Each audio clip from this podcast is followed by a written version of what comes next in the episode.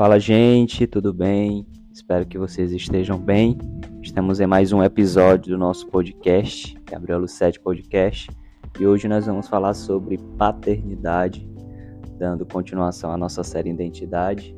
O tema de hoje é sobre paternidade e a importância disso, de estarmos com a nossa identidade firmada.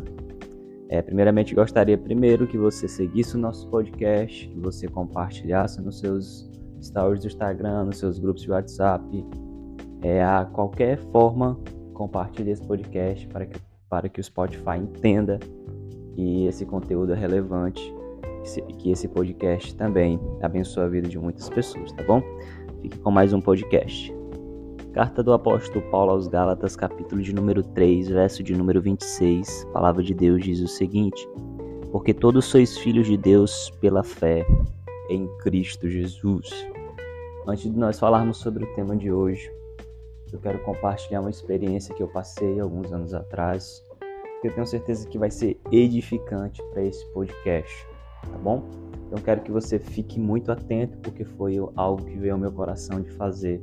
Eu tenho certeza que vão existir pessoas que ou precisarão ouvir sobre essa mensagem por intermédio desse podcast. Há mais ou menos quatro anos atrás, no ano de 2019, Jesus levava o meu pai para a eternidade. Meu pai foi um homem de Deus que se converteu, que, que seguiu o caminho de Cristo, que foi um discípulo fiel de Jesus. E há mais ou menos uns quatro anos atrás, Jesus levava ele para casa, né, que, que é a eternidade, a vida eterna. Mas eu quero te contar uma história muito importante para que você entenda o quanto esse evento foi marcante para minha família e para mim também, de forma individual. Quando eu, quando eu nasci, né, eu criei uma conexão muito grande com meu pai. Né? É, é, eu era muito amigo do meu pai. É, e ele trabalhava viajando, ele trabalhava é, de viagens e tudo mais. Ele era um engenheiro muito renomado na nossa cidade, aqui em Teresina, no Piauí. E por conta disso, é, ele, ele viajava muito, né?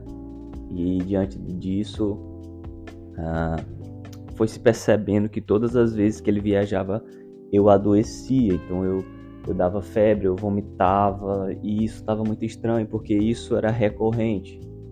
Então a minha mãe procurou um médico, e o médico disse: Olha, não existe explicação para o Gabriel estar adoecendo. A única explicação é que ele tem uma conexão emocional com o pai muito forte. Isso quer dizer que eu tinha uma conexão com meu pai muito grande. Isso me fazia ser dependente da paternidade dele. Enfim, meu pai sempre foi um pai sensacional, graças a Deus. Sempre, é, é, ele sempre esteve presente nas nossas vidas.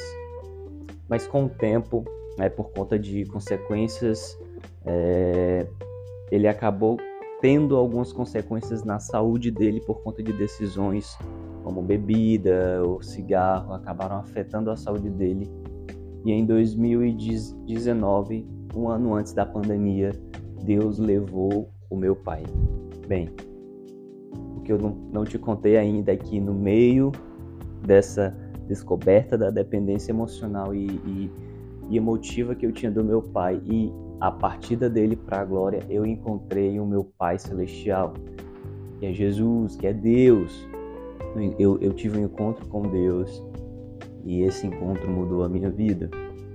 Eu quero dizer para você é que a tendência humana, por conta da minha conexão com a necessidade de ter a paternidade do meu pai presente, era que eu gerasse um cume de doenças emocionais, como depressão, por exemplo, seria a principal, porque o meu pai estava indo para a glória, o meu pai tinha acabado de morrer, então eu deveria porque estava ligado emocionalmente à paternidade dele adoecer emocionalmente.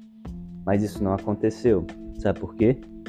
Porque eu entendi que eu tenho um pai celestial.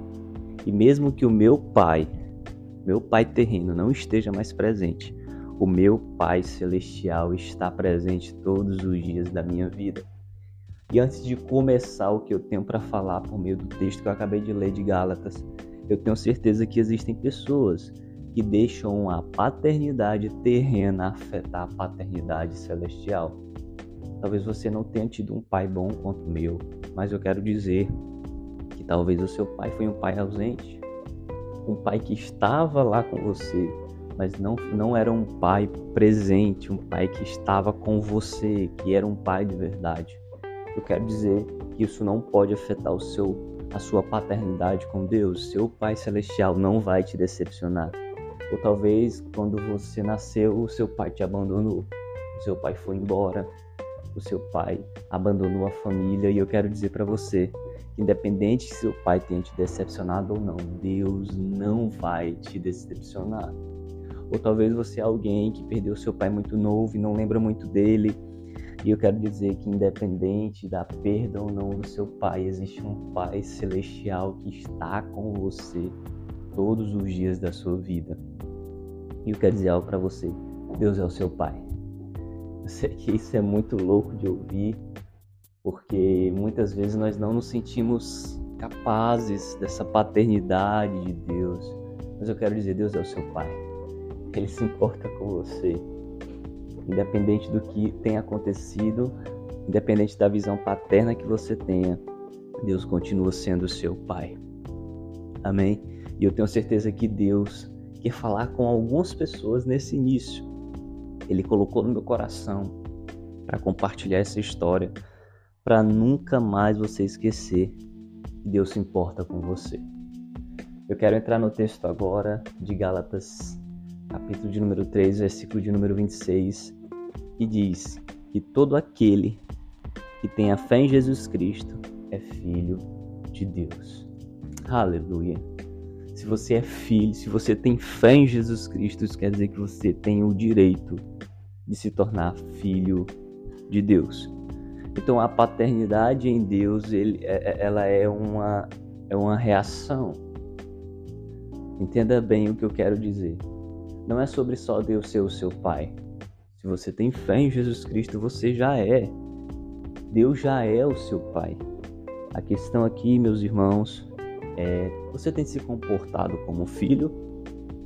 Essa é a grande lacuna que nós precisamos responder. Não é sobre Deus ser o seu pai ou não, isso não tem dúvida. Se você tem fé em Jesus Cristo, você já é filho de Deus. A grande pergunta é se você tem se posturado como um filho se você tem vivido a realidade de ser filho amado de Deus. Essa é a grande questão aqui, meus irmãos. E eu quero dar para vocês três pontos de alguém que entendeu a paternidade, de alguém que se porta como um filho de Deus. E a Bíblia diz, o apóstolo Paulo fala lá em Romanos, que a todos, a todos, quem é filho de Deus é direcionado pelo Espírito Santo. Essa é a primeira característica de um filho de Deus, de alguém que entendeu a paternidade de Deus. Nós somos amigos do Espírito Santo. Aleluia, isso é sobrenatural. Quem é filho é amigo do Espírito Santo de Deus. Quem é filho é amigo do Espírito Santo de Deus. E essa é a primeira coisa que nós precisamos entender. E quem é filho é amigo do Espírito Santo, recebe direções do Espírito Santo, recebe orientações. Sabe, eu tenho muitos amigos, eu tenho, na verdade, alguns amigos, né? Alguns amigos preciosos, né? É, algumas pessoas que têm o meu coração. E eu me aconselho com os meus amigos, eu peço conselhos, direções. E eu os ouço, obviamente que eu não obedeço cegamente todos eles. Claro que a gente sempre faz um filtro nos conselhos. Mas eu tenho amigos que são homens de Deus, sempre me aconselham e na maioria das vezes eu os ouço. Quero dizer para você que o Espírito Santo é aquele amigo que você pode confiar 100%. Eu sei que existem amigos nossos que nós sempre filtramos, mas o Espírito Santo é aquele amigo que você pode confiar 100%. Sabe por quê? Porque ele conhece o seu futuro. Você não precisa mais ir para um sacerdote para você saber aquilo que Deus está planejando para você. Não você já tem um amigo fiel, o Espírito Santo de Deus. E se você, e se você entende isso, se você entender que de fato você tem um pai, que Deus é o seu pai, você começa a ser direcionado pelo Espírito Santo de Deus. Um filho de Deus é aquele que entendeu que tem um pai que o direciona e que o seu pai está cuidando de você da melhor forma possível. Deus está cuidando de você. Por isso você vai ouvi-lo. Muitas vezes os nossos pais nos dão direções que nós não queremos, que nós não queremos ouvir, mas que quando nós percebemos são as melhores para nós. Já passei por muitas situações que minha mãe, que o meu pai me falaram coisas que eu não queria, que eu não gostaria. Talvez algum dia eu compartilhe aqui nos nossos podcasts alguma experiência dessa. Mas eu quero dizer que quando acabou a história estava me incomodando na direção deles, tempos depois, e não durou muito, eu percebi que foi o melhor para mim. Quer dizer que você tem um pai que sabe o que é melhor para você você tem um pai que sabe o que é melhor para você. Apenas confie nele e no cuidado dele para você. Segundo ponto eu quero trazer é que o apóstolo Paulo ainda em Romanos, ele descreve algo, que é aquele que é filho, que o Espírito Santo testifica que nós somos filhos de Deus. Eu quero que você entenda que testificar é diferente de direcionar. Quem é quem, quem testifica? O que é testificação? O que é a testificação? Eu quero que você entenda que testificação é convicção. É quando nós temos a convicção de algo. Isso é testificação. O que, que a Bíblia está querendo dizer? É que o Espírito Santo de Deus nos dá a convicção de que nós somos filhos de Deus e quem é filho, quem entendeu a paternidade, sabe de fato quem é. Não precisa, não precisa ter dúvida, não existe incerteza para os filhos. Os filhos sabem quem são. Os filhos entendem, eu sou filho e isso nada vai mudar. Eu sou filho porque eu tenho um pai maravilhoso. Eu sou filho porque Deus me ama. Eu sou filho porque Deus se importa comigo. Nós somos filhos. E quem entendeu a paternidade, Deus não duvida. É com...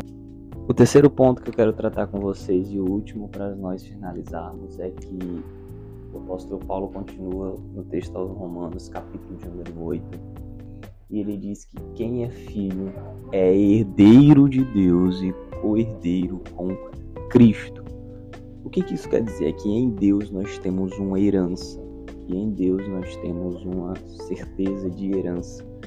Nós somos herdeiros e não só herdeiros de Deus, como co-herdeiros com Cristo. O que isso quer dizer, co-herdeiros com Cristo? É que a herança é que o nosso reflexo como herdeiros está em Cristo Jesus. Isso nos, nos aponta por intermédio da palavra que em Cristo Jesus nós temos a referência, o modelo de viver com filhos. Como vocês sabem, Jesus é o nosso irmão mais velho, ele é o nosso Senhor, ele é o nosso Salvador e ele transformou as nossas vidas. Mas a Bíblia diz que Jesus foi o primogênito. Primeiramente, antes de morrer por nós, ele era unigênito, o Filho único de Deus. Mas após morrer por nós e concluir o plano de salvação e redenção, Jesus se transformou no primogênito, primeiro de muitos. Ou seja, Jesus é o nosso irmão mais velho e por meio de sua vida ele nos mostrou que nós somos a forma como um filho de Deus deve se portar. Então, o terceiro ponto de alguém que entendeu a paternidade em Deus é alguém que vive como filho de Deus. É alguém que vive e se porta como Jesus se portou.